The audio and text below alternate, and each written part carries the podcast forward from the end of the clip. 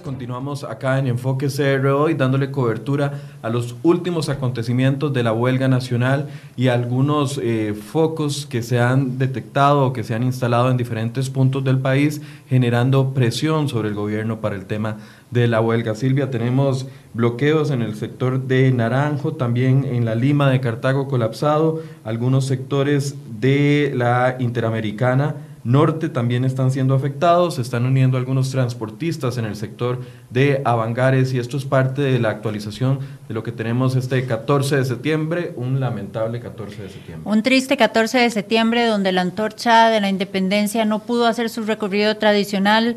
Casa Presidencial anuncia que la antorcha será trasladada vía aérea y que... Eh, el ministro de Educación, don Edgar Mora, acompañará, escoltará la, la antorcha aunque la antorcha la escoltara el mismísimo Papa Francisco y viniera acompañado de un coro de ángeles, es una vergüenza.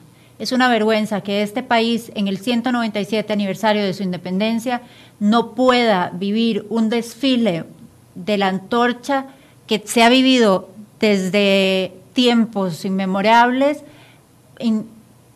por una huelga. Y aquí todos debemos poner las, barbas en remojo. Es lamentable, es vergonzoso, es deplorable y en esto tienen culpa los manifestantes y tienen culpa los gobernantes.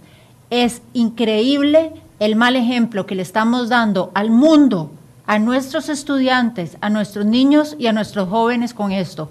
Protestar es válido, las huelgas son válidas, pero esto no tiene nombre.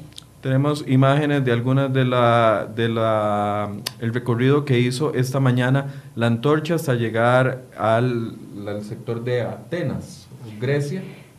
No, no tengo claro ese punto, ahorita se los confirmamos. La antorcha salió ya de Esparza, hasta, hasta Cartago.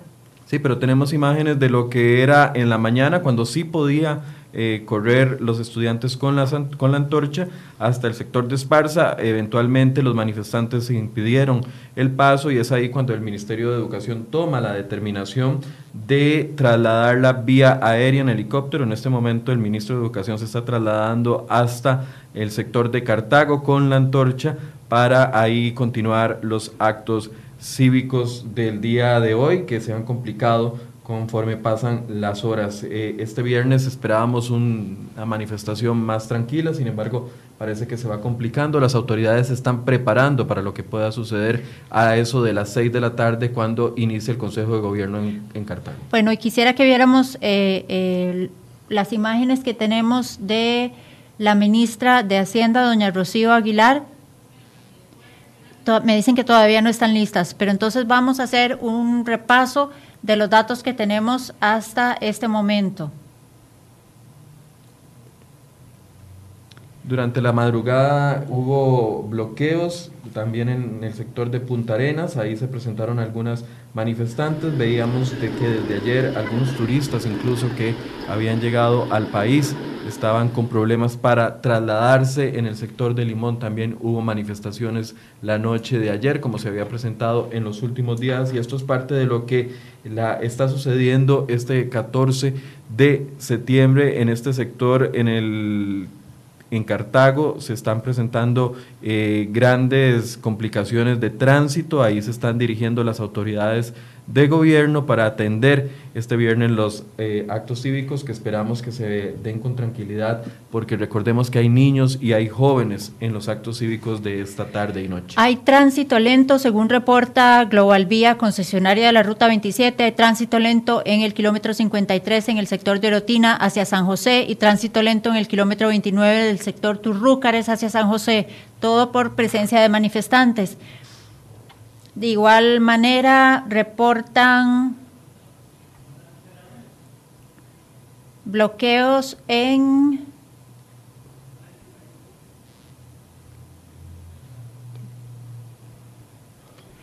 Barranca, en las instalaciones de Recope, un cierre en la ruta 1, en Quepos, en el puente del Estero, cierre total de la costanera, en Chomes, frente a la estación de servicio San Gerardo, también en Guanacaste, Cañas, específicamente sobre el puente del río Cañas, 70 personas provocan el cierre de esa ruta.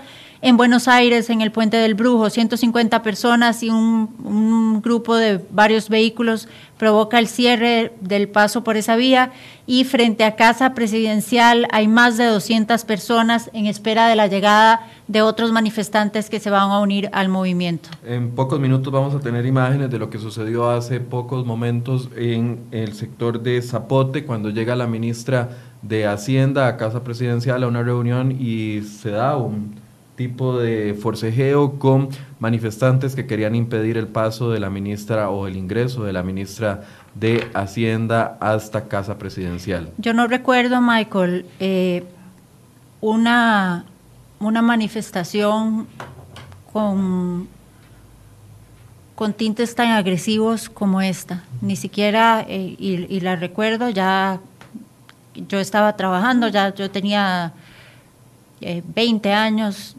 la manifestación del combo del ICE fue eh, una manifestación prolongada, pero no fue tan violenta, por lo menos yo no lo recuerdo así. Y es lamentable, lamentable que esto nos tome, como les decía antes, a las puertas de la celebración de la independencia de nuestro país. También recuerdo, Silvia, eh, las manifestaciones del 11 de abril y del 14 de septiembre, en, no, del 25 de julio en Guanacaste durante la administración Chinchilla, que fueron violentas, pero al menos permitieron que se dieran las celebraciones patrias. En ese momento los manifestantes que eh, estaban en las calles, sin embargo ahora pareciera que, cada día se complica más. Eh, estamos tratando de confirmar información de que si se están uniendo los transportistas a este movimiento que complicaría aún más los, eh, la situación que se está presentando. Y hay que decirlo, los sindicatos han hecho un llamado a la, para que la fuerza pública o la, seccional de la fuerza pública se una a la manifestación después de que ayer el presidente de la República ordenó una investigación en contra de la fuerza pública por supuestos abusos cometidos en las afueras de la Universidad de Costa Rica y em, eso ha generado molestia e indignación en diversos sectores.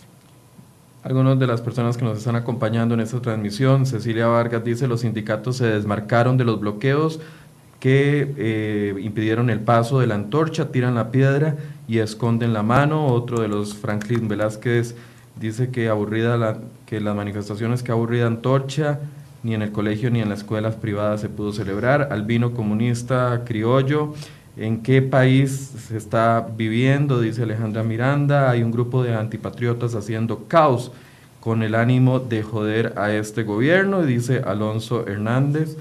Eh, Mario Bolaño recuerda las manifestaciones de Alcoa y estos son parte de algunos de los comentarios que eh, estamos recibiendo en este momento. En minutos vamos a tener eh, transmisión con nuestra compañera Jessica Quesada, que ya se encuentra en las afueras de Casa Presidencial. Nuestra compañera Catherine Castro ya está llegando al sector de Cartago, donde va a aterrizar el helicóptero con la antorcha que no pudo trasladarse y esto es uno de los que ha generado más indignación. Veamos imágenes de la salida de la antorcha, salió hace cerca de 15 o 20 minutos de Esparza, vía aérea en, en un helicóptero del Servicio de Vigilancia Aérea.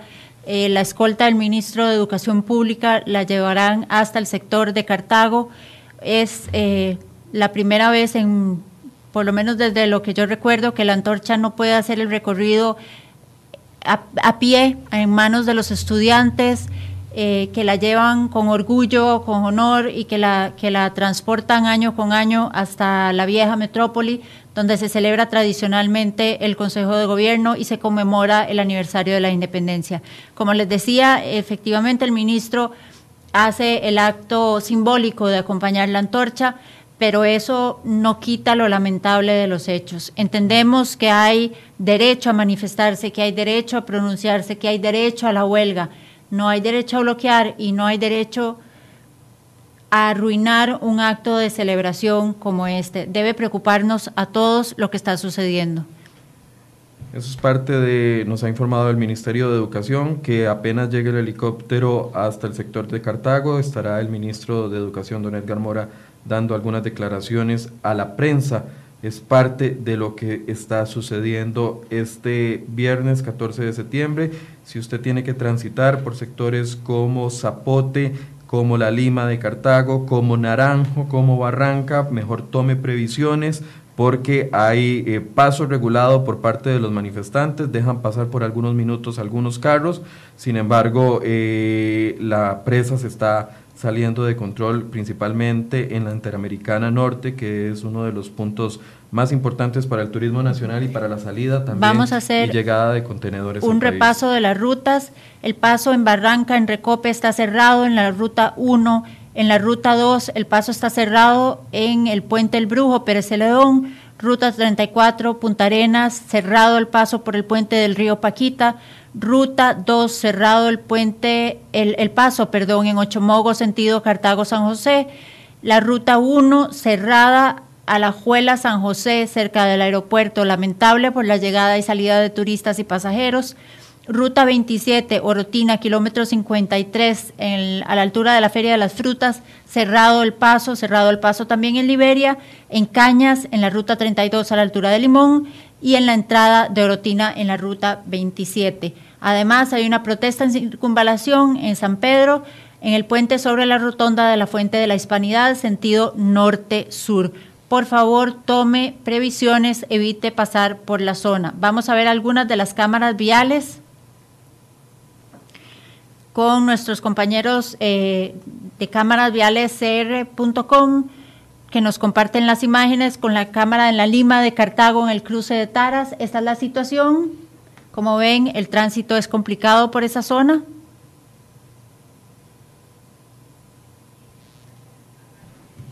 Vamos al sector de la fuente de la hispanidad.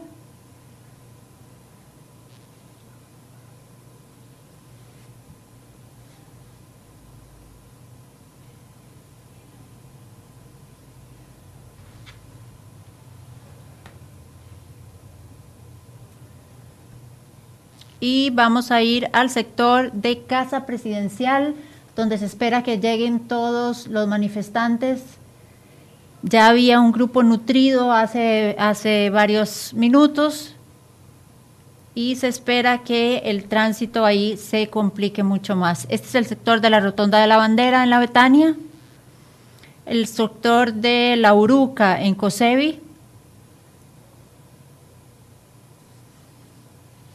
Bien, esas son algunas de las imágenes que se están dando en vivo gracias a cámaras diales que nos permite eh, darles a conocer lo que está sucediendo en este momento. Así luce el frente de la Casa Presidencial en este momento, por donde está la agencia del Banco Nacional.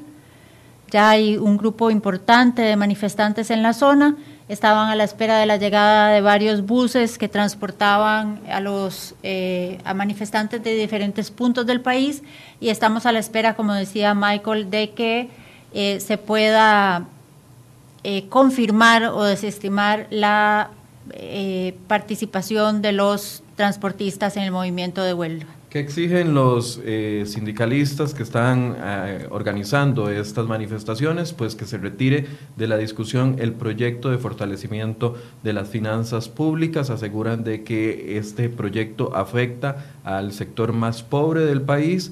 Eh, indican que el impuesto del 1% de la canasta básica no es negociable y que tiene que quitarse esta discusión en la Asamblea Legislativa. ¿Qué más incluye este proyecto? Además de los eh, del impuesto del 1% de la canasta básica incluye 14 eh, eh, medidas específicas que permiten recortar gastos abusivos en el sector público como el pago bisemanal que se da en algunas instituciones, pasa de pago bisemanal a pago quincenal o mensual como el resto de los trabajadores del país, incluye quitar automáticamente el aumento que se da en las anualidades y pone un tope a las anualidades, pone tope también a lo que son los salarios de empleados públicos. Estas son algunas de las acciones que eh, lleva adelante este proyecto de ley que está en discusión en la Asamblea Legislativa. Algunos nos dicen que por qué no leemos los comentarios. Bueno, porque ya tenemos identificados también algunas personas que solo ingresan para eh, crear y ofender a las demás personas. Entonces estamos leyendo los comentarios a favor y en contra, que sean respetuosos y que permiten además eh, poner puntos de discusión y no simplemente eh, tratar de eh, ofender a las demás personas. Esto es parte de lo que se está viendo hoy. Y es importante también aclarar algunas cosas, algunos mitos que han surgido en torno al proyecto de ley de fortalecimiento fiscal. No es que nosotros estemos pagados por el gobierno, como nos han dicho algunos. Es que es una medida muy fácil, Silvia. Es una medida muy fácil atacar así. Entonces se ataca o se ofende. Y esa es la forma o la estrategia que han hecho algunas baterías de sindicalistas que eh, envían a sus gentes a las transmisiones no solo de este programa, sino de los demás programas que se dan a nivel nacional, simple y sencillamente para tratar de distorsionar el discurso que realmente está detrás de esto. Correcto. Eh, se ha dicho mucho por parte de algunos sindicalistas que se le va a rebajar el, salario a todos los funcionarios públicos. Eso es falso. No caiga, la reforma será para quienes se nombren a futuro. Si usted ya tiene un puesto en la función pública, su salario no va a bajar. Otro de los grandes mitos es que las televisoras y las emisoras de radio y los medios de comunicación no pagan impuestos y que no pagarán impuestos a partir de la reforma. Eso es falso. Los medios de comunicación pagamos impuesto de la renta y además pagaremos el IVA por los servicios de publicidad que se brinden.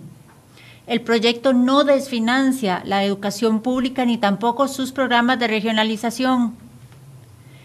Tenemos información en vivo en este momento desde Casa Presidencial con la periodista Jessica Quesada, quien está ahí cubriendo la manifestación y también algunos incidentes que se han dado con la llegada de algunos funcionarios de gobierno a presidencia. Veamos.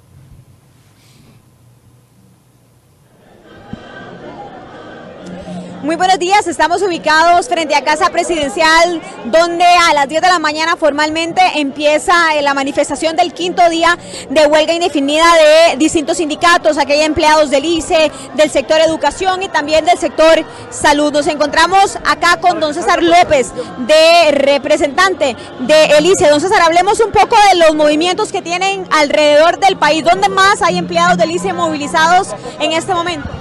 Bueno, en distintos puntos regionales, en Barranca, en Cañas, en Liberia, en Pérez Celedón, en La Garita, en Alajuela Centro, bueno, en una serie de puntos a lo largo y ancho del país está la mancha amarilla del Frente Interno de Trabajadoras y Trabajadores del ICE, derrotando un nuevo combo, un combo fiscal que es desigual porque le pone impuestos a los de abajo, pero para los de arriba exenciones, exoneraciones, amnistías tributarias. Y por dicha del pueblo ya votó este proyecto, perdió toda viabilidad ciudadana, toda viabilidad popular porque el pueblo ya votó, ya el pueblo dijo no y cada vez más se integra este movimiento patriótico. Don César, eh, hace algunos minutos en la caravana calificaban como de eh, no ceder a la incitación, eh, por ejemplo, con la llegada de la ministra de Hacienda. ¿Cómo califican ustedes este incidente con la ministra cuando llega aquí a Casa Presidencial? Gracias a la organización de este movimiento patriótico, todo transcurrió absolutamente en paz, pero sí lo consideramos un acto de provocación absoluta, porque habiendo una concentración, había efectivos de seguridad con armas de fuego, y en concentraciones no pueden andar con armas de fuego, aunque las anden tapadas. Además de eso, pues el vehículo donde echó para atrás, donde venía la ministra, golpeó a un compañero, a un motociclista, a un manifestante y también está el parte de esa situación. Una vez que la ministra fue colocada, inclusive por, cordones de manifestantes en un área segura, insistieron, insistieron en pasarla 25 metros entre los manifestantes. Por dicha, la gente respondió con patriotismo y bueno, con indignación, pero contra un combo, contra una política pública todo transcurrió en paz, pero sí fue un acto de provocación que esperamos que no siga y le pedimos también al presidente Alvarado que escuche el clamor popular y que abra el diálogo social para celebrar el de la patria con un acuerdo nacional. Eso es parte de las reacciones que ocurren acá en Casa Presidencial, en donde reiteramos está esta movilización programada para las 10 de la mañana y regionalizada como ya hemos venido informando a lo largo de la mañana. Más adelante conversaremos nuevamente para llevar más reacciones de lo que sucede acá en el sector de Zapote. Muchas gracias a Jessica. Vamos a ver imágenes de la llegada de la ministra a Zapote, que es lo que nos comentaba Jessica Quesada hace unos minutos. Doña Rocío Aguilar, ministra de Hacienda, llegó hoy con su escolta eh, a la Casa Presidencial, donde tienen una reunión, y este fue el panorama de lo que sucedió en ese momento. Audio.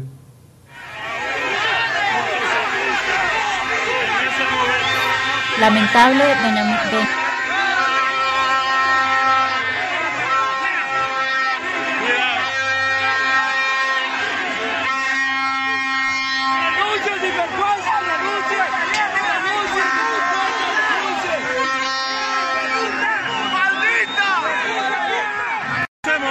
estamos grabando cómo escoltan a la ministra después de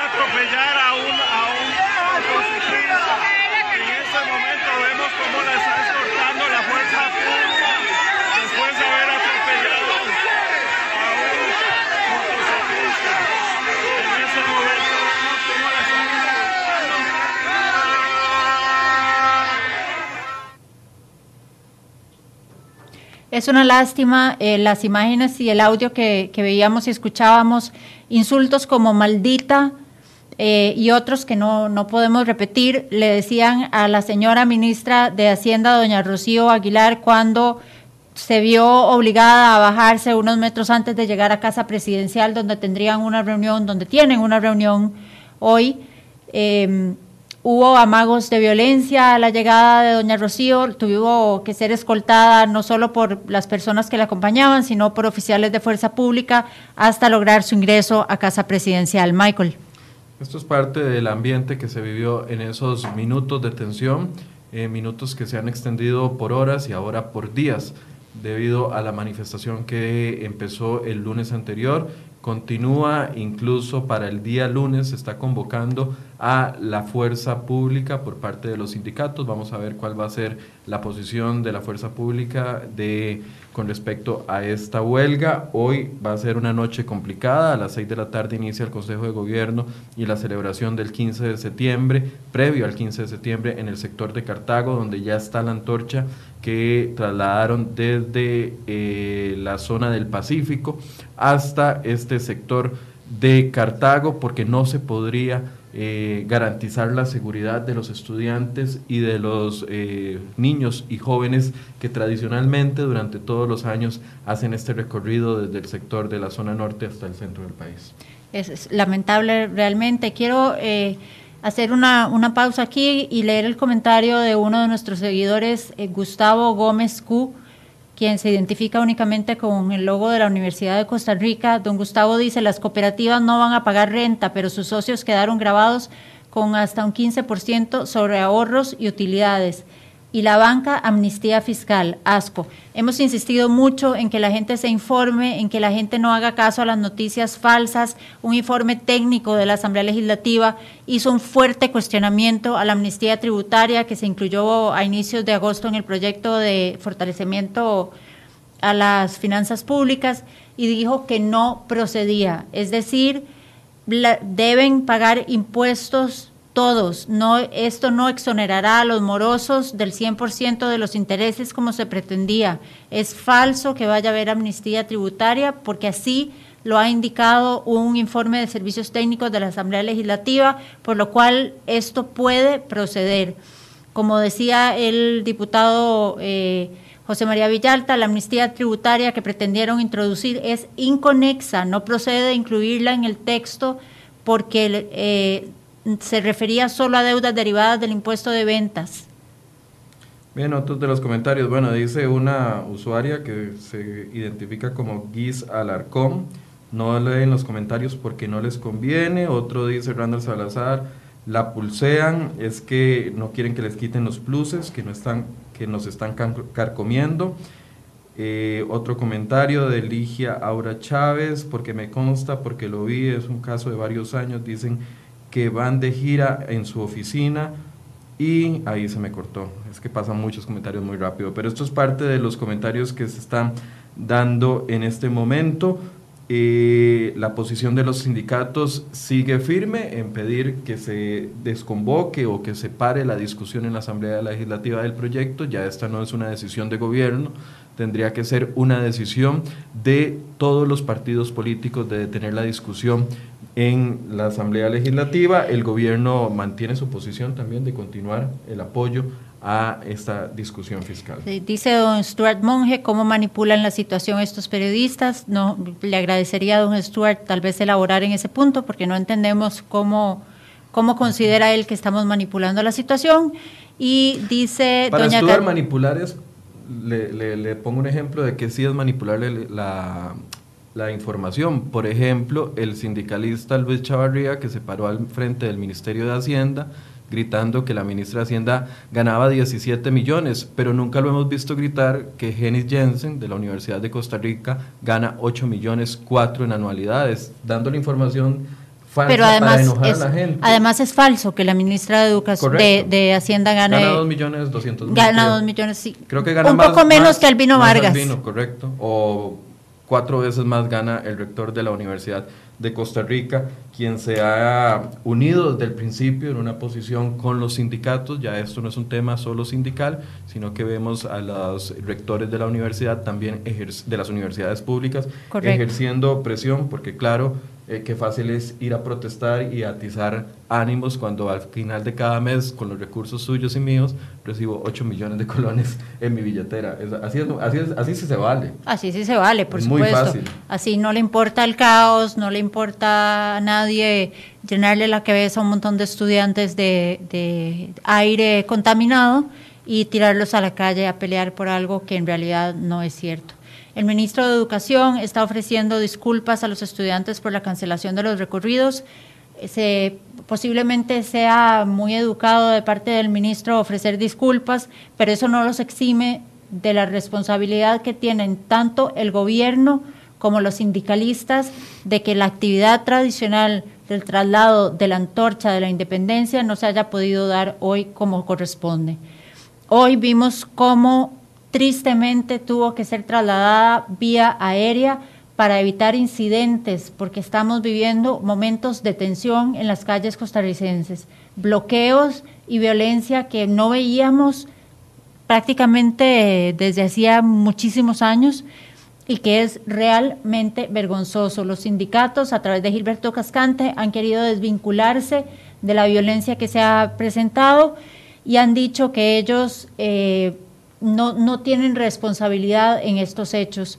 Falso, don Gilberto, miente, le miente usted al país porque esta ebullición social ha sido provocada por la falta de diálogo y la falta de diálogo de parte de ustedes y la falta de diálogo de parte del gobierno de la República. Ustedes pudieron haber conversado con el gobierno cuando el gobierno tenía en sus manos la agenda legislativa y dejaron la huelga para cuando esa agenda legislativa pasó a manos de la Asamblea. También es momento también de, reconocer el trabajo de algunos eh, funcionarios públicos que han entendido la necesidad de que el aparato del Estado siga funcionando con normalidad. Ahí tenemos imágenes eh, en vivo de lo que está sucediendo en el sector de Zapote, me parece.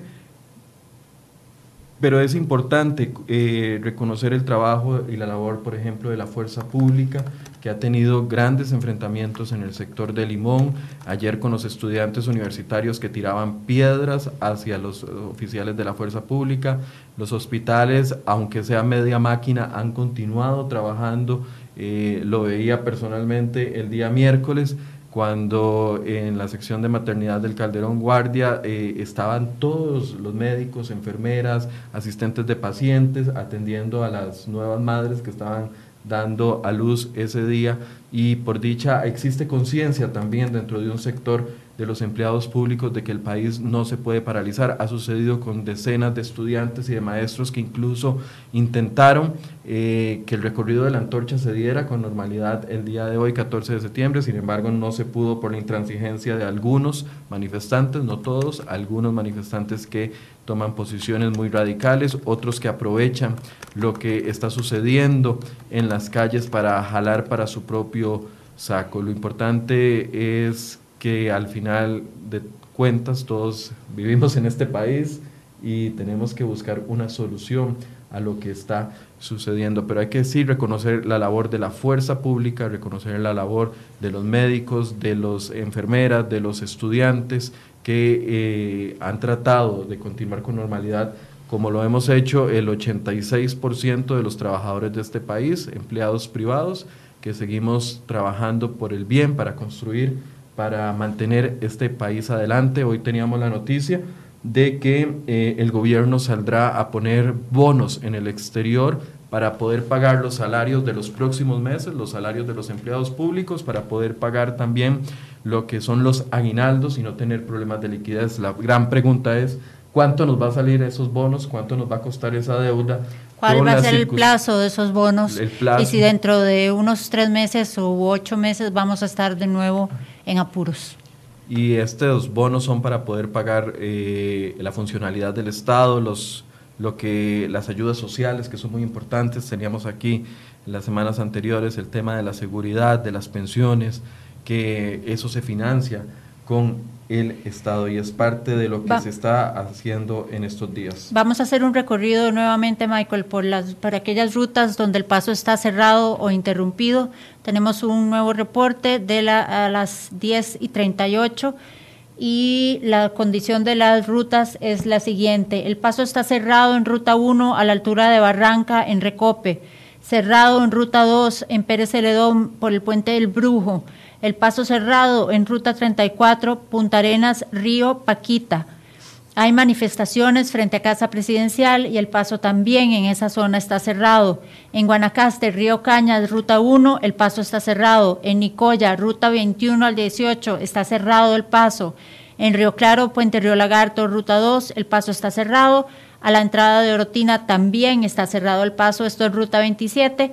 En Avangares, Río El Congo, el paso está cerrado por Ruta 1, al igual que en Ruta 4 Monterrey en ruta 34 en Parrita Centro, en ruta 34 a la altura del río Tárcoles, en la ruta 1 en Avangares, en la Irma, en Pérez Celedón en el kilómetro 135, en la ruta 2 el paso está cerrado también. Hay una manifestación en la ruta 39, específicamente, específicamente frente a la Fuente de la Hispanidad en el carril UCR sentido Zapote y en la ruta 32 Limón está cerrado el paso, así como en el cruce al aeropuerto en la ruta 1 en ambos carriles.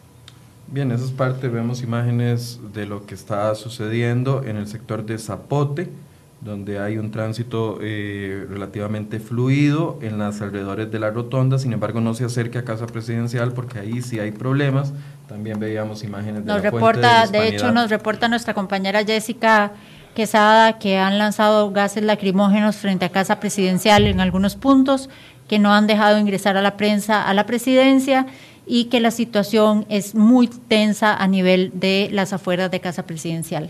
Algunos comentarios, eh, Silvia, nos reclaman de que indican de que somos imparciales al no eh, distribuir la información que han dado los sindicalistas, pero es que parte de la labor de la prensa es confirmar datos y cuando un sindicalista utiliza datos falsos para enojarlo a usted y a mí, entonces nosotros tenemos que meter eso filtro. Asimismo, como cuando el gobierno utiliza datos falsos para enojarlo a usted a mí o para provocarlo a usted a mí, nuestra labor es poder verificar si esos datos son correctos. Y muchos de los datos que han dado los sindicatos como motivo de esta huelga son datos falsos.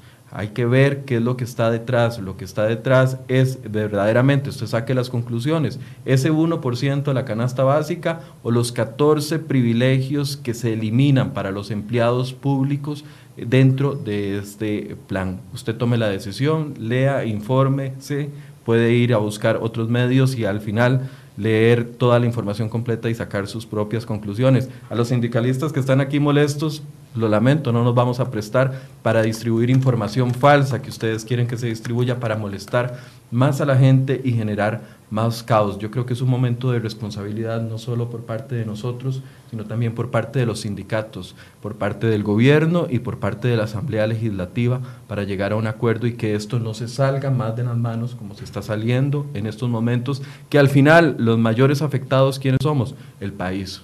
¿Por qué? Porque a nosotros se nos va a reflejar el costo de estos cinco días de huelga. No crea que esto es de gratis. A usted se le va a reflejar en los próximos días, en los próximos meses, con intereses más altos, con inflación más alta, con tipo de cambio más alto. Entonces, es por eso que estamos buscando que haya un diálogo para llegar a una solución correcta. Correcto. Nos están pidiendo nuestros seguidores de Facebook que les repitamos eh, los bloqueos que hay en diversas zonas. Son varios puntos del país en unos minutos en nuestro sitio web crhoy.com estaremos eh, publicando una nota con el detalle de todos estos puntos. Les rogamos mantenerse eh, al tanto y buscar la información ahí por escrito, porque a veces eh, a la hora de leerla se, se, es rápido, ¿verdad? El repaso es muy rápido y algunos se pierden el detalle, pero en pocos minutos estaremos compartiéndola con ustedes en el sitio web www.cereoy.com. Don Álvaro Ruiz Cubillo nos dice que por qué no informan de lo que elude Teletica o La Nación. No sabemos si eluden. Nosotros en algún momento, hace varios eh, años, denunciamos que ambas empresas tenían huelga, eh, tenían deudas importantes con el Ministerio de Hacienda.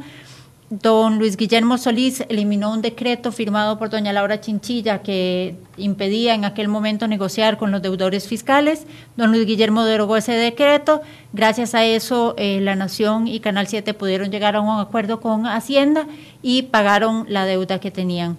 Vemos en imágenes la llegada de la antorcha de la independencia a Cartago, donde fue llevada vía aérea desde Esparza, escoltada por el Ministerio por el ministro de Educación, don Edgar Mora, quien la llevará hasta las ruinas donde se celebrará el Consejo de Gobierno esta noche. De última hora eh, nos informan que Casa Presidencial va a dar una conferencia de prensa a las 12 mediodía, balance del Gobierno de la República sobre la prestación de servicios durante la huelga. A eso de las 12 mediodía están convocando a la prensa eh, lo que es la oficina de prensa del Ministerio de Seguridad Pública, que eh, está en coordinación. Recordemos que hay un comando de atención dentro de Casa Presidencial compuesto por el presidente de la República, la primera dama y los ministros de Estado para poder valorar las afectaciones y las situaciones que se están dando en distintos puntos del país. Vamos a pedir que pongan nuevamente las imágenes de la llegada de la ministra de Hacienda a la Casa Presidencial esta mañana, hace algunos minutos. Mientras tanto vemos imágenes de, lo, de la llegada de la ministra de Hacienda, ¿correcto? Esa es la llegada de la ministra de Hacienda a Zapote. Pidamos el audio ambiente, por favor.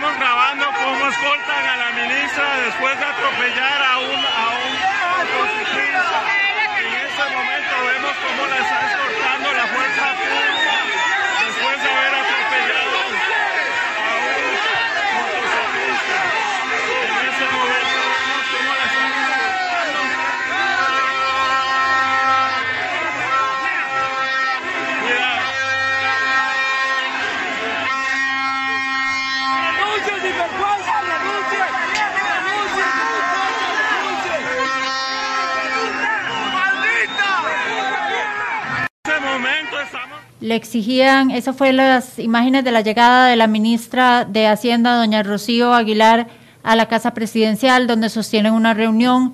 Doña Rocío fue, tuvo que ser escoltada por oficiales de fuerza pública y por algunos trabajadores del ICE que, pese a estar manifestándose, fueron eh, eh, suficientemente educados y caballerosos para escoltar a la señora, a quien insultaron de diversas formas, le exigían su renuncia, le dijeron desde estúpida y maldita hasta otras eh, improperios que no, no, vamos a repetir aquí porque no vienen al caso.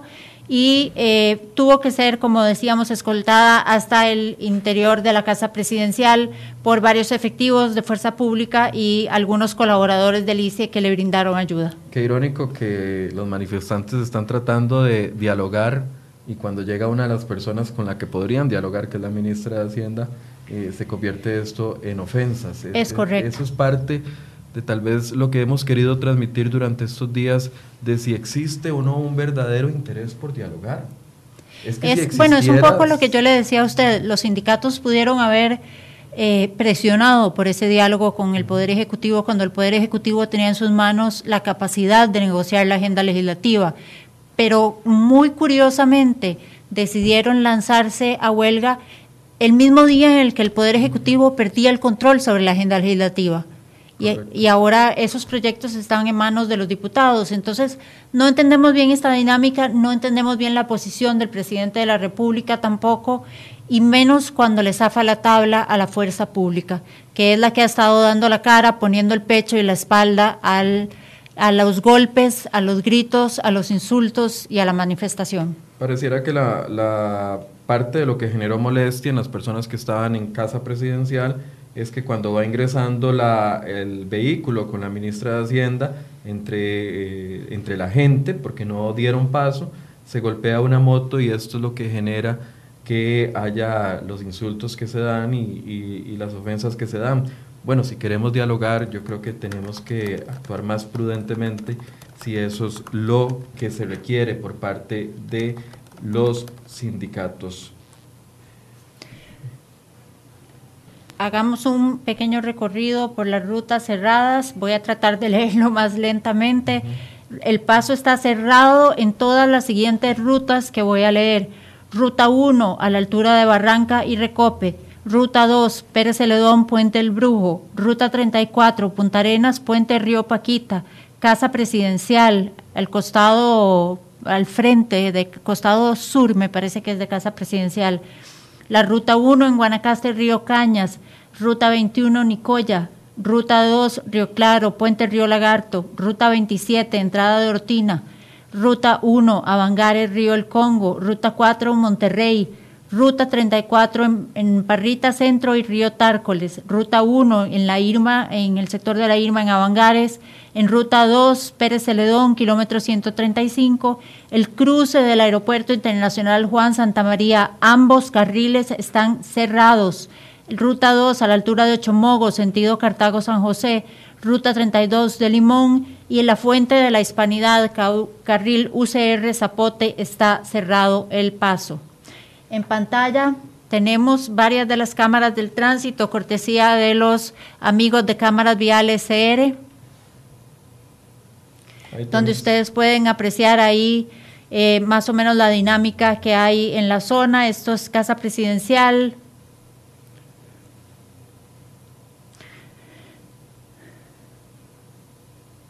sector de la fuente de la hispanidad, también tenemos circunvalación y otros eh, sectores que se han visto afectados, otros sectores que se han visto afectados por Cartago, la, Lima. tránsito.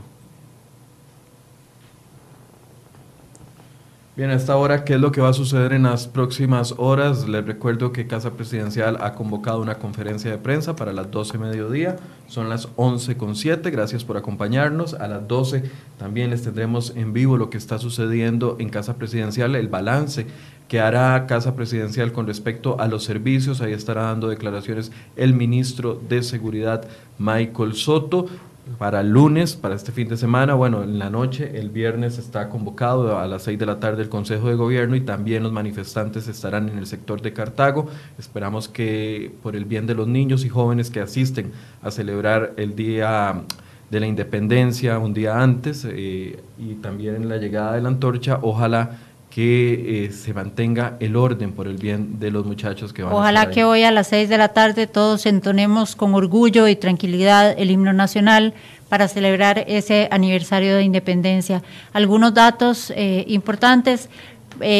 tenemos ya la publicación en el sitio web cereoy.com sobre las, las distintas vías del país que están colapsadas por las manifestaciones, así que usted puede recurrir al sitio web para informarse sobre esto habrá eh, el partido entre Limón y Herediano se suspende por la huelga y la audiencia de Luis Guillermo Solís, expresidente de la República, en la Asamblea Legislativa el próximo 20 de septiembre se mantiene, haya o no haya huelga.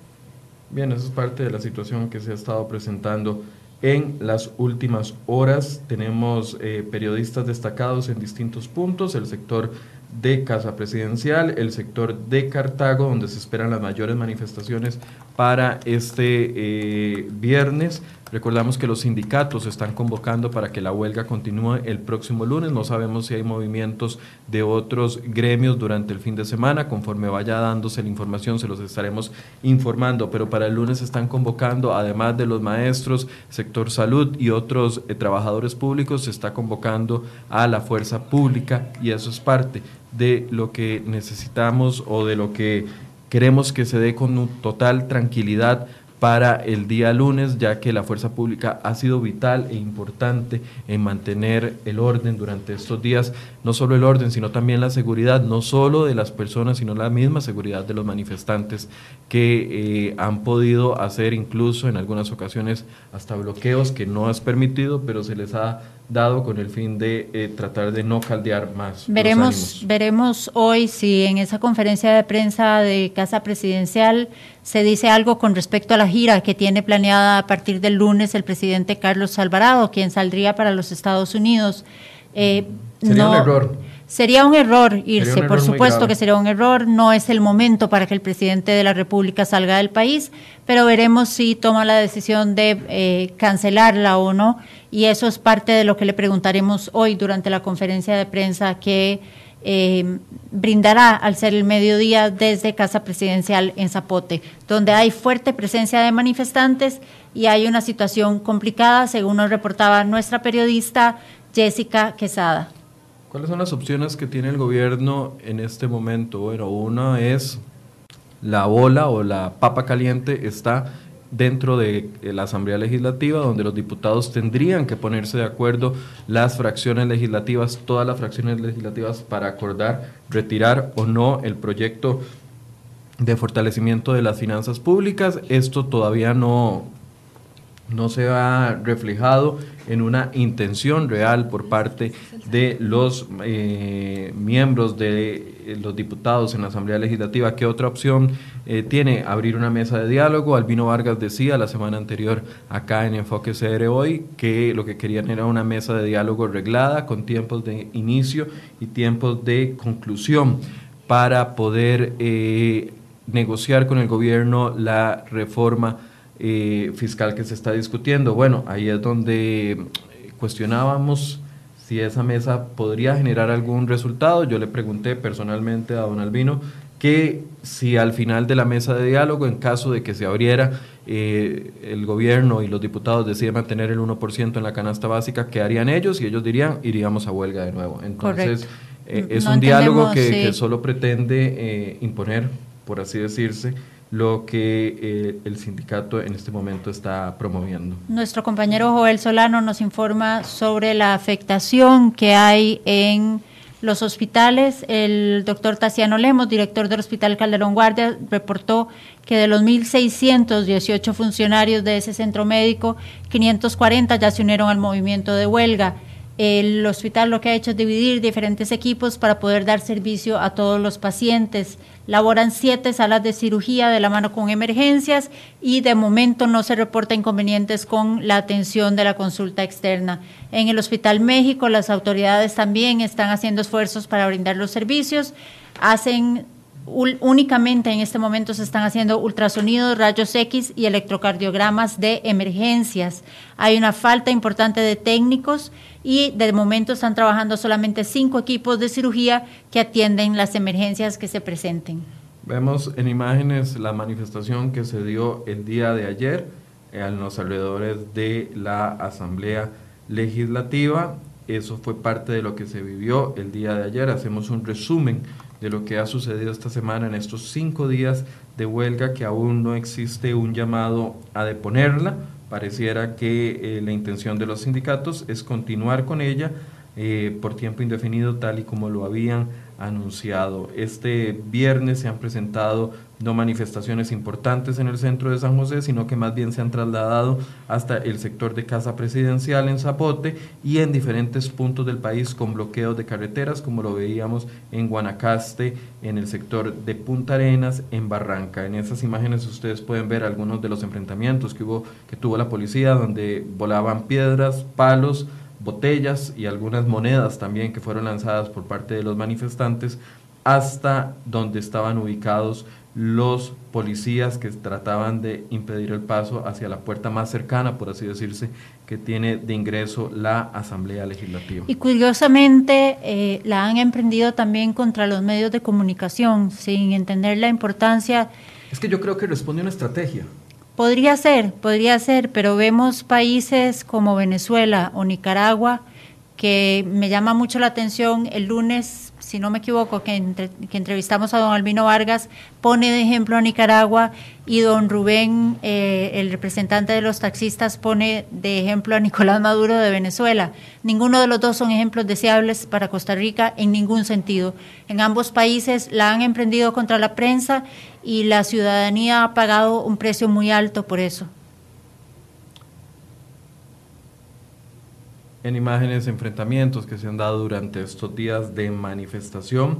Eh, no sabemos, todavía no se ha determinado si hay personas infiltradas dentro de las manifestaciones para poder generar caos. Lo cierto del caso es que los enfrentamientos se dieron no solo en la Asamblea Legislativa, ustedes tienen también imágenes de lo que sucedió en las afueras del el Hospital Calderón Guardia el día miércoles cuando intentaban algunos asegurados ingresar a la farmacia para poder obtener sus medicamentos, eh, muchos de ellos adultos mayores que eh, estaban molestos porque no se les ingresaban o no se les daban sus medicamentos tres, cuatro horas en la farmacia y esto derivó en un enfrentamiento con la prensa y específicamente Particularmente con, colegas de CERE hoy, sí. Nuestro periodista eh, José, Alvarado, y nuestro camarógrafo eh, Roger Miranda, Roger el Che Miranda. Roger el Che Miranda. Quienes también han sido objeto de agresiones han sido los colegas de Repretel, Roy Solano, eh, Yesenia Alvarado de Teletica. Yesenia Alvarado de Teletica Canal 7, Oscar Ulloa de eh, Repretel, em, también Dudley Lynch de Canal 7. O sea, es, es, son pocos los colegas que, no se, que se han librado de esto, porque además cuando estaban eh, cubriendo la, la, manifestación frente a la Asamblea Legislativa, nos comentaba Jessica Quesada, nuestra colega y periodista, que em, los manifestantes lanzaban objetos no solo contra los oficiales de fuerza pública, sino también contra la prensa. Fue precisamente la fuerza pública la que protegió a los periodistas, a los camarógrafos, a los fotógrafos y evitó que fueran blanco de esos objetos.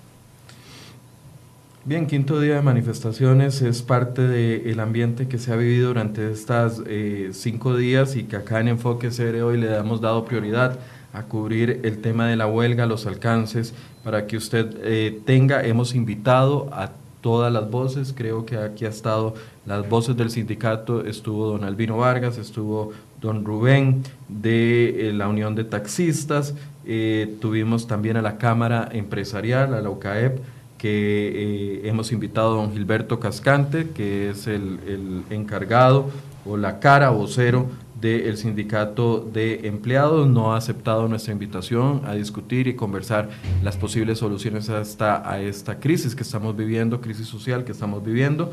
Eh, para la próxima semana también invitamos a doña Xiomara Rojas del sindicato de eh, policías, que es parte de las voces que queremos llevarles para que ustedes se formen un criterio de lo que está sucediendo. Esta semana también tuvimos al economista Eli Feinside, que estuvo acá dando su visión de por qué apoyaba y no apoyaba el, plan fiscal, que yo creo que eso es parte de lo que el sentimiento de muchos costarricenses dentro de la urgencia de solucionar las finanzas públicas y las ganas de que no se presenten los actos que se están dando durante los últimos días que al fin y al cabo terminan afectándonos más como país y afectando también a nuestros costarricenses, los que se están manifestando y los que se oponen a este movimiento. Un dato muy relevante, Michael, que me parece que vale la pena eh, decirle al país, es que el presidente ejecutivo de Recope, el señor Alejandro Muñoz, está asegurando que más de 500 camiones cisternas han sido abastecidos desde el plantel del Alto de Ocho Mogo, que está operando 24 horas al día, de modo que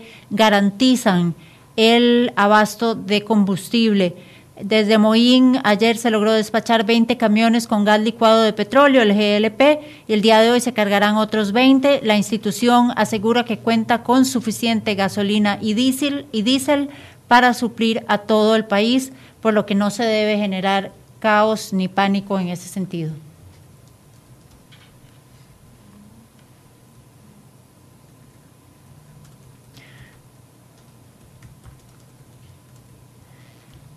Las tenemos imágenes de la situación que ha ocurrido en Limón en los últimos días, situaciones lamentables que dejó a varias personas detenidas, 16 de ellas que aprovecharon los disturbios para ingresar a robar a un supermercado. Hubo como saldo un joven fallecido. Hoy precisamente se allanó la delegación de Fuerza Pública de Limón para analizar si los oficiales de fuerza pública tuvieron alguna participación con el fallecimiento de este joven. Bien, vamos a escuchar algunas declaraciones que está dando en este momento el ministro de Educación, don Edgar Mora, en el sector de, de Cartago, donde hace pocos minutos trasladó la eh, antorcha de la independencia, está rodeado de algunos niños Dentro de pocos minutos vamos a tener un informe completo de nuestra compañera Catherine Castro, pero escuchemos. Ninguna consecuencia puede ser mayor. Yo no estoy hablando en términos administrativos. Yo no estoy amenazando a nadie en particular o, o, diciéndoles que van a tener consecuencias administrativas. Eso es menor respecto a esto que hemos tenido que hacer, que es dejar un tramo grande del país sin el paso de la antorcha. Esa es la consecuencia. Bueno, es parte de las declaraciones que ha dado el ministro de Educación, don Edgar Mora, donde dice que no está pensando en este momento en temas de eh, consecuencias administrativas para los eh, educadores, sino lo que busca es la seguridad y que afecta también eh, la ilusión de muchos niños y jóvenes. Tal vez a los adultos no nos hace tanta eh, gracia o no estamos tan pendientes de lo que son las celebraciones del 14 y 15 de septiembre, sino, sin embargo recordemos que en las escuelas esto es un tema bastante importante para el que se preparan los muchachos no solo por días, sino durante meses. Yo particularmente que vivo a la par de una escuela, tres, cuatro meses antes ya están las bandas ensayando para poder participar en los desfiles del 15 de septiembre y eso es parte de también el llamado que queremos hacer hacia la calma, hacia respetar eh, más cuando se trata de personas como jóvenes, como menores de edad, como niños que están tratando de celebrar. Ojalá que no se presente eh, ningún acto eh, lamentable esta noche en Cartago, porque el enojo que pueda existir contra el gobierno o contra los sindicatos o contra los manifestantes no se puede traducir en una afectación a los niños, jóvenes, adultos que en paz van a tratar de celebrar la independencia a su manera esta noche. Sí, esperemos que a las seis de la tarde se pueda entonar el himno nacional con la misma tranquilidad y como se ha hecho tradicionalmente que los actos en Cartago transcurran con normalidad y en paz, de manera civilizada, que quienes quieran protestar y se quieran manifestar lo hagan con respeto y con prudencia y eh, que se eviten los actos de violencia que hemos visto en algunos momentos a lo largo de estos días. Bien, eh, vamos a volver con las imágenes de lo que sucede afuera de Casa Presidencial, lo que ha sucedido durante esta mañana. Recordemos que el gobierno ha llamado a una conferencia de prensa a las 12 mediodía. Lo que ustedes están viendo en imágenes es la llegada de la ministra de Hacienda hacia el sector de calle presidencial. No pudo ingresar el vehículo que la traía y tuvo que caminar en medio de los manifestantes. Algunos eh, colaboradores del ICE con las camisas amarillas ayudaron a protegerla de otros manifestantes que se oponían. Y yo creo que esto es un reflejo también, Silvia, de, de, lo divididos que estamos incluso a nivel interno con respecto al tema.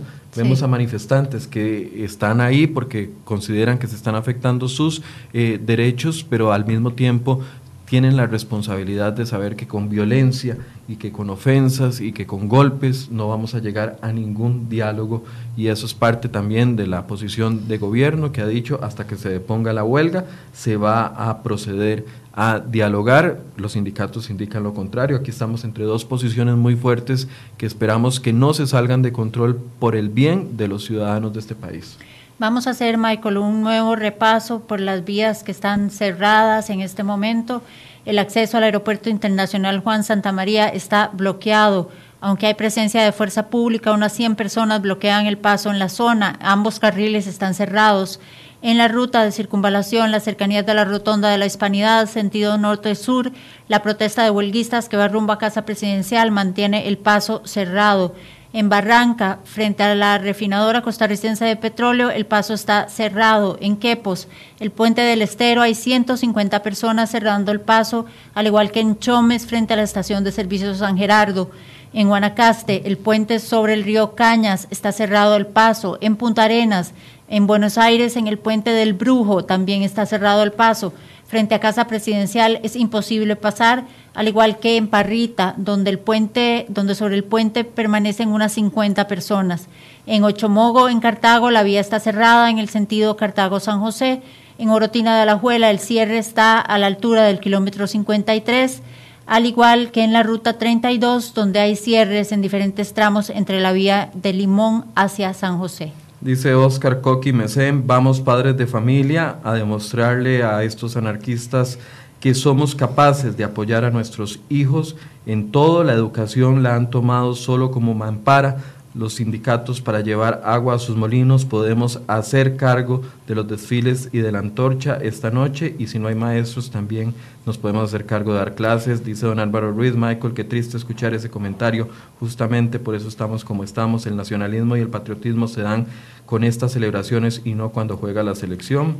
Eh, Michael, esta mañana eh, nosotros publicamos una nota realizada por nuestro compañero Luis Valverde, donde se dice que don Albino Vargas se informa, no se dice, se informa con datos reales, que don Albino Vargas tiene 28 años y 8 meses de tener un permiso sin goce de salario para ser el líder de los sindicatos.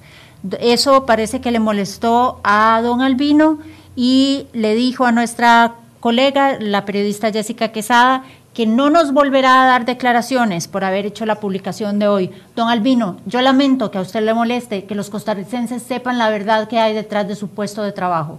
Yo lamento que la gente sepa, que a usted le moleste, que la gente sepa que usted tiene casi 29 años de gozar de un permiso laboral que impide que el Ministerio de Justicia contrate a una persona para que los, supla a usted en el cargo que usted dejó para ir a ser un líder sindical.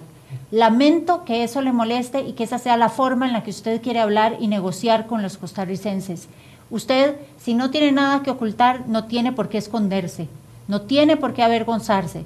Pero si le molesta que digamos la verdad, ese no es nuestro, nuestro problema. El problema, don Albino, es suyo. Si es así, con la actitud con la que usted quiere negociar con Casa Presidencial, va a ser muy difícil que lleguen a un acuerdo. Dice André Axen que habla más hedionda de periodista. Andrés, hedionda no se escribe así, por favor, vea su ortografía. ¿Por qué no, nos preguntan que por qué hemos entrevistado al vino? Claramente Albino es uno de los líderes sindicales. Aquí también hemos entrevistado, también ayer reclamaban por qué entrevistamos al señor de los taxistas, a don Rubén. Pues bueno, son los líderes que han puesto los movimientos para poder eh, llevar al éxito esta huelga que ellos mismos están dando. Le hemos preguntado también, por ejemplo, a don Gilberto Cascante del Ande y no ha querido eh, venir a conversar con nosotros. Entonces, las eh, personas que hemos invitado son las que están al frente de este movimiento, porque algunos otros, simple y sencillamente, como el rector de la Universidad de Costa Rica, atizan el fuego y esconden o se esconden y no quieren hablar, porque saben que detrás de esto hay algo más. Como lo decía hoy en la mañana, cajita blanca para el que después de cinco días de huelga piensa que esto se trata del 1%. Bueno, don, Albino, don Albino decía hoy en el botadero del Guaso que ser hoy miente porque no tiene nada que decir contra su integridad. Nosotros lo único que dijimos fue la verdad. Tiene 28 años y 8 meses de gozar de un permiso salarial para ocupar el puesto que ocupa. Si eso le molesta, renuncia al puesto que tiene en el Ministerio de Justicia y deje esa plaza libre para que el ministerio pueda hacer uso de ella con una persona que sí quiera trabajar ahí.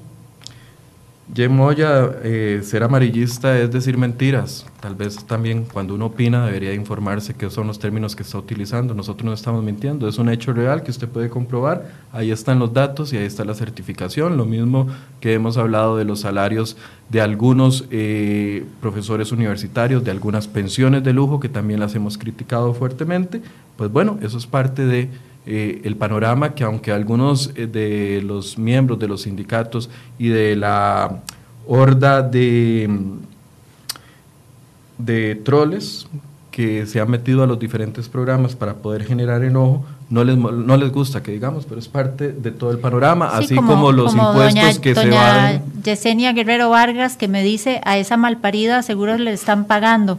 A mi mamá le costó parirme, sí, fue, fue un parto difícil, pero a ella le gustó mucho que yo naciera y yo me siento muy feliz y me siento muy orgullosa y me siento más orgullosa de no recurrir a los insultos para debatir ideas con las personas. Así que, doña Yesenia, cuando usted tenga algo importante o valioso que decir, se lo agradeceremos y será muy bienvenido.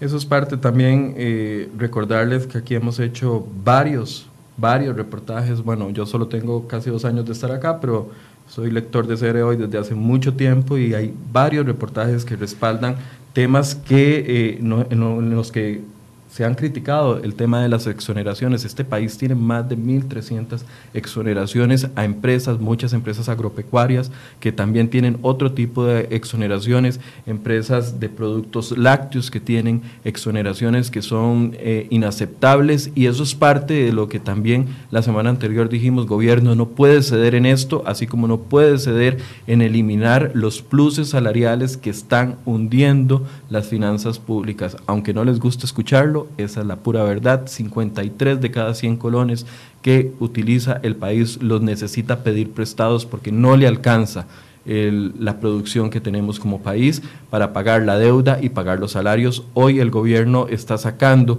a partir de este día bonos en el exterior, préstamos, está pidiendo, tal vez para traducir esto un poco más, está pidiendo préstamos en el exterior para poder pagar los salarios de los empleados públicos y para también poder pagar los aguinaldos del próximo diciembre. Ojalá que se coloquen esos bonos porque no queremos que a ningún empleado de este país, ya sea público o privado, le falte su aguinaldo a nivel de diciembre o que le falte su quincena el 14, el 15 de octubre, el 30 de octubre. No queremos que eso suceda ni con empleados públicos ni con empleados privados. Eso es parte de la discusión que como costarricenses estamos dando en este momento.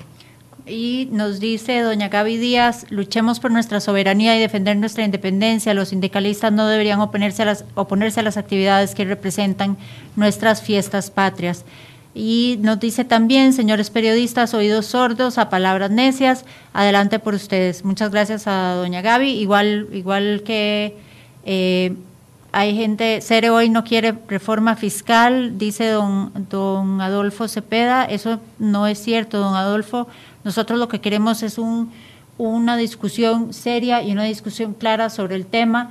No podemos seguir pagando los pluses salariales que se pagan en algunos sectores, a algunos niveles del empleo público, porque además hay que decirlo, no todos los funcionarios públicos reciben los mismos beneficios. Hay funcionarios públicos que tienen salarios bajísimos mientras otros gozan de privilegios enormes y disfrutan de un salario altísimo, como es, el caso del rector de la Universidad de Costa Rica, que gana solo en pluses salariales 4 millones 300 mil colones. Bueno, ya tenemos información con nuestra compañera Catherine Castro, que está en el sector de Cartago, donde el ministro de Educación se ha trasladado con la antorcha. Escuchemos a Catherine, buenos días.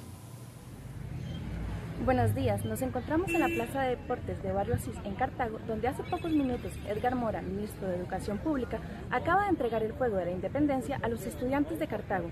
Esto luego de que el MEP tomara la determinación de suspender los recorridos por tierra de esta antorcha, luego de presentarse varias manifestaciones en el recorrido. Vamos a ver más detalles.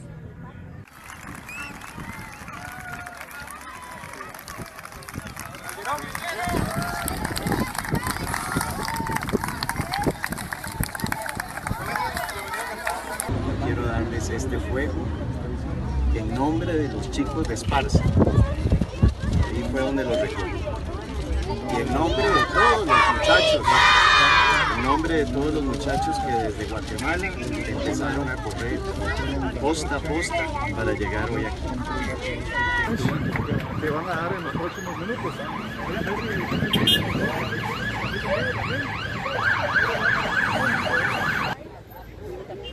Edgar Mora, ministro de Educación Pública, pidió a todos los estudiantes y funcionarios que al ser las 6 de la tarde de este viernes se unan a los actos patrios con el fin de poder continuar con las celebraciones. Volvemos al estudio de enfoques con más información. Muchas gracias a nuestra compañera Catherine Castro que se encontraba en se encuentra en Cartago donde la antorcha de la independencia fue llevada vía, vía aérea desde Esparza y será resguardada en el Liceo Vicente Lagner hasta que comiencen los actos del Consejo de Gobierno y de conmemoración de la celebración de la independencia. Dice Gaby Díaz, luchemos por nuestra soberanía y defender nuestra independencia. Los sindicalistas no deberían oponerse a las actividades que respetan que respeten nuestras fiestas patrias. Por otro lado, Crisia dice que nos que nos está pasando Costa Rica, vean a los países de ejemplo, así no es la manera de hacer manifestaciones, disturbios, ¿en qué ayuda eso? Álvaro Ruiz dice, Albino está protegido por el Código de Trabajo, Silvia, ¿qué hacemos aparte de la reforma? ¿Hacemos otro código de trabajo? La reforma, yo creo que la reforma, don Álvaro, eh, es suficiente para evitar este tipo de duplicidades y este tipo de favores. No es posible que una persona goce de un permiso de 28 años en la función pública. Si yo le pido a mi jefe un permiso durante 28 años, téngalo por seguro que, no me lo van a dar, no solo a mí, sino a cualquier empleado de cualquier empresa. Eh, dice a Manuel Alberto, Alberto con V, Cabezas Cárdenas, Cárdenas sin tilde, ¿por qué buscan a Albino, Albino en minúscula?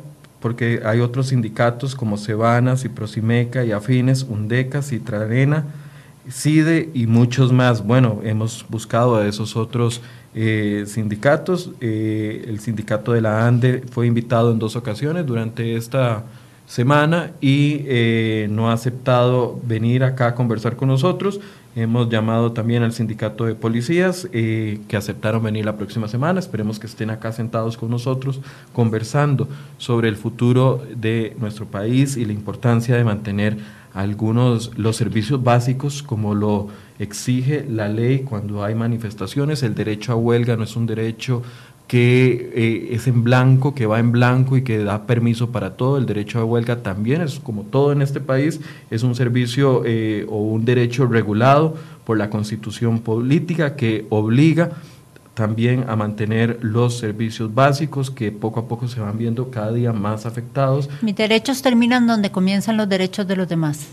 Dice Albert Guevara, ¿se pueden eliminar las pensiones de lujo? Correcto, don Albert. Ojalá que la lucha que se está dando en las calles también derive en la eliminación de las pensiones de lujo, en la eliminación de los salarios abusivos que paga usted y que pago yo cada mes cuando nos rebajan nuestros impuestos, que termine también en la eliminación de los pluses salariales abusivos, que no se siga permitiendo que una conserje del Ministerio de Educación gane 300 mil pesos, mientras que un conserje de la Universidad de Costa Rica gane 500 mil, 800 mil o más. Eso es parte de también la lucha que se tiene que dar eh, cuando hablamos de eliminar eh, pluses abusivos, no estamos hablando de los pluses que ayudan a las personas a llegar al salario mínimo, a llegar a un salario decente. Estamos hablando de los pluses abusivos que nos tienen hundidos decanos, tenemos profesores universitarios que van a dar una clase de 30 minutos a la semana y que por eso ganan hasta 8 millones de colones al mes. Pues eso es parte de lo que como Estado tenemos que plantearnos si queremos seguir financiándolo o no. Vamos a hacer una actualización de los bloqueos que hay a esta hora, al ser las 11 y 37 de la mañana. En San José Desamparados, a la altura del Huaso, en la entrada del Botadero, hay 150 personas bloqueando el paso. Sobre el puente de Río Cañas está cerrado el paso. En Santa Cruz, a la entrada, 300 personas impiden el ingreso o la salida del cantón. En Barranca, Punta Arenas, en Recope, está cerrado el paso, al igual que en Parrita, en el puente sobre la costanera. En Quepos, el puente del Estero sobre la costanera está bloqueado, al igual que el puente de Tárcoles.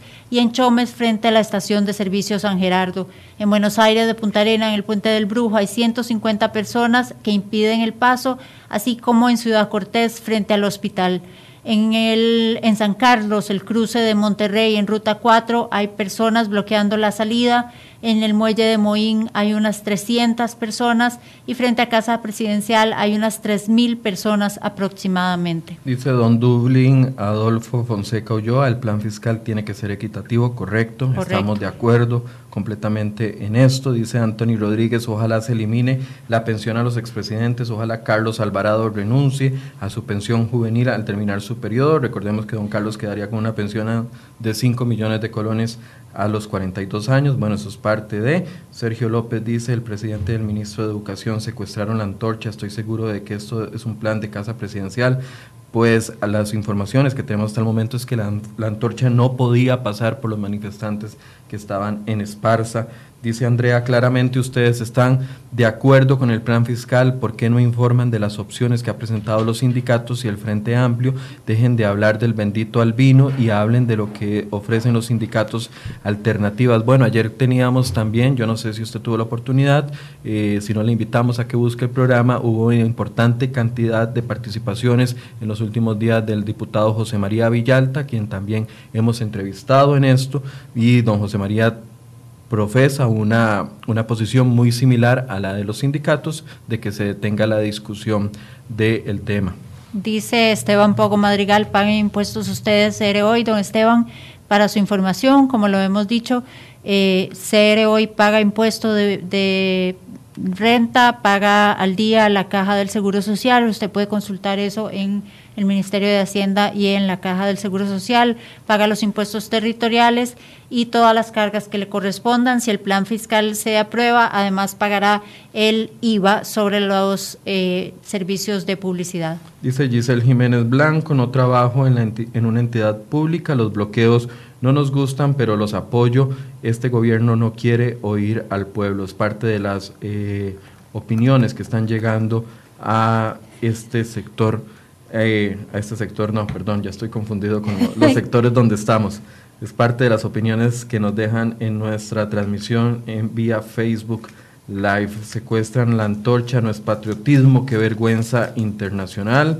Bueno, eso es parte de lo que también hemos criticado. La posición de nosotros como periodistas es una posición honesta, clara, para que ustedes puedan leer y entender cuál es la posición, al menos mía como periodista, y puedan estar de acuerdo o no con lo que informamos. Yo creo que en esto todos tenemos que ser transparentes. Mi posición es que sí, discutamos el impuesto a la canasta básica del 1%, pero también discutamos los pluses salariales abusivos que se van a limitar en esta discusión fiscal, en este proyecto de ley fiscal.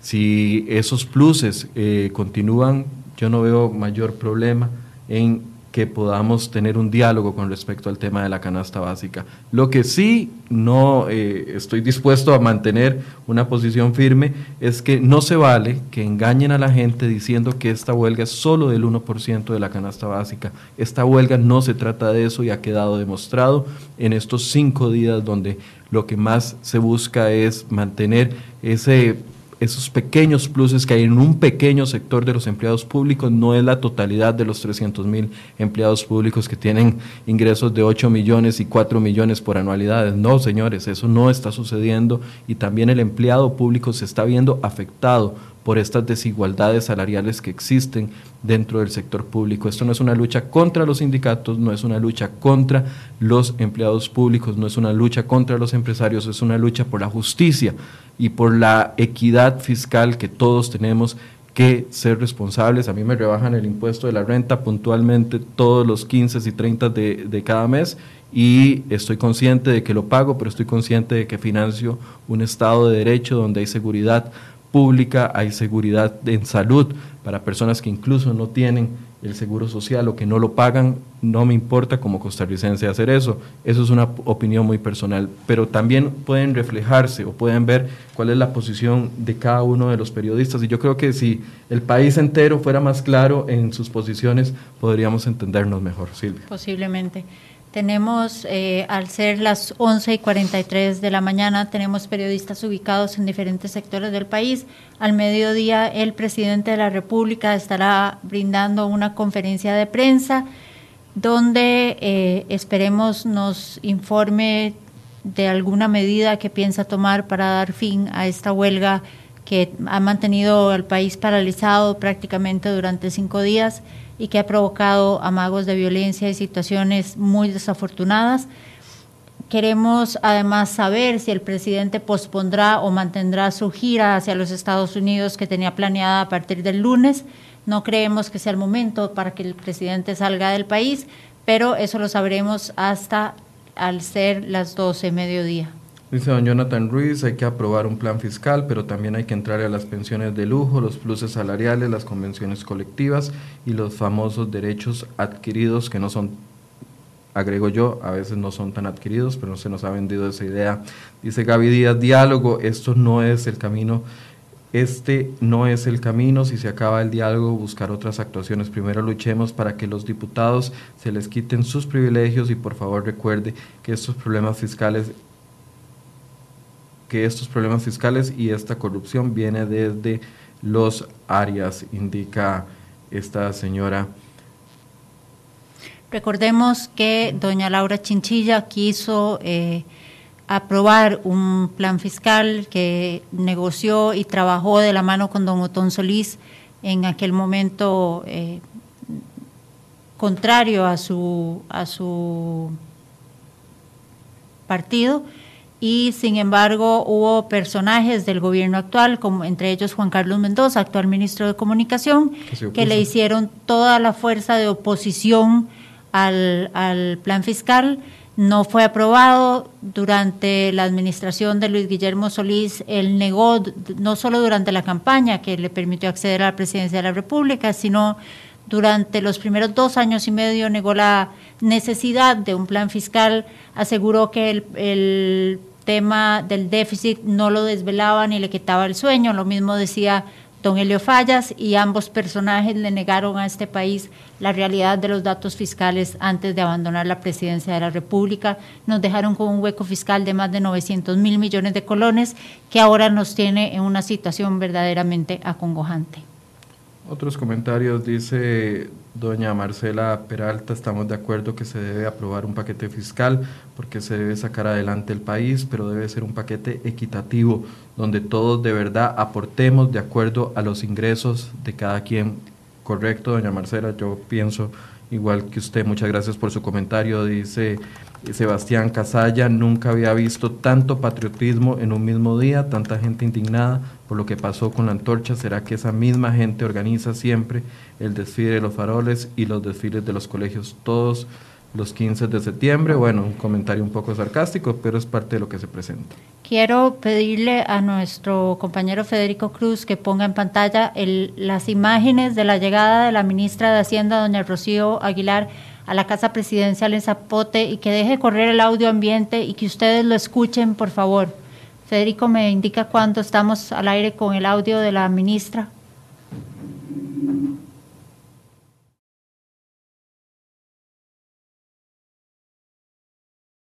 Hacienda, ¿qué nos dices? un momento otro echó para atrás sin fijarse, sin nada, y me golpeó y casi que prácticamente me, me tiró de la moto. Te tiró de la moto Totalmente. y salió volando. Ok, para que ustedes vean en ese momento el carro de la ministra de Hacienda. Aquí está. Vean la placa del carro. Botó a un compañero que venía en la marcha echando para atrás. Y en ese momento la ministra no quiere salir. Agredió a un compañero. Y aquí está el video para todo Costa Rica para que se dé cuenta de lo sucedido el día de hoy. Aquí está la placa el carro tirando en reversa, tratando de evadir, la ministra en ese momento ocultándose, no diciendo nada, para, que todo el pueblo vea a la ministra de Hacienda en ese momento. Echó para atrás. Para atrás, golpearon a varias personas que estaban en la manifestación y chocaron. Chocaron en ese momento, ella está hablando por teléfono.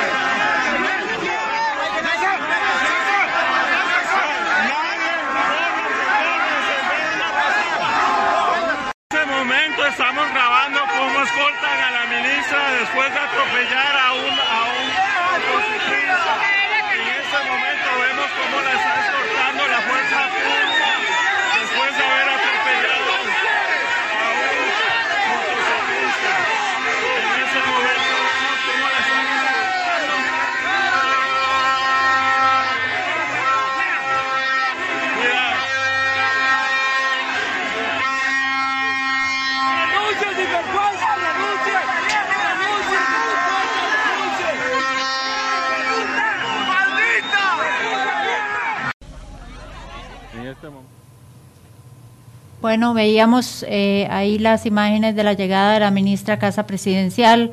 En medio de esa turba, el vehículo en el que viajaba la ministra golpea a un motociclista y los manifestantes aseguran que fue eh, que fueron agredidos y lo que hacen es emprenderla a insultos contra doña Rocío Aguilar, ministra de Hacienda. No entendemos cómo como decía Michael anteriormente, ante en este panorama con los insultos que le profirieron a esta señora, pretenden sentarse a una mesa de negociación con ella. Lo menos que le dijeron fue maldita. Eh, todas las personas merecemos respeto y si usted quiere negociar o quiere conversar o quiere hablar con una persona, esta no es la forma de acercársele. Bueno, ese es un punto de vista y otro punto de vista que le leo ahí, aquí es, dicen, quieren dialogar y atropellan al pueblo. Bueno, así es esto. Todos tenemos nuestro propio punto de vista con respecto a los hechos que se están presentando. Lo importante es que eh, seamos prudentes. A las 12 mediodía, en 10 minutos, el gobierno de la República va a estar dando una conferencia de prensa donde se va a estar haciendo un balance de la afectación de los servicios, servicios de seguridad y también los servicios de salud que eh, se han visto afectados el día de hoy también debido a las manifestaciones. y algunas, eh, me contaban ayer en el Hospital Calderón Guardia que algunos eh, trabajadores no asisten a la huelga, se quedan dentro del hospital pero que no laboran. Eso es parte también del paro que se está dando, que aunque algunos no se suman, eh, sí comienzan a trabajar más lento o no, o no trabajan es para, correcto, poder, es correcto. para poder afectar. He llamado durante varios días al servicio de, de el ICE para pedir servicio de Internet y de televisión, me toman los datos, pero me dicen que no me pueden atender porque todos los compañeros de ventas están en huelga a pesar de que ICE dice que mantiene sus operaciones normales.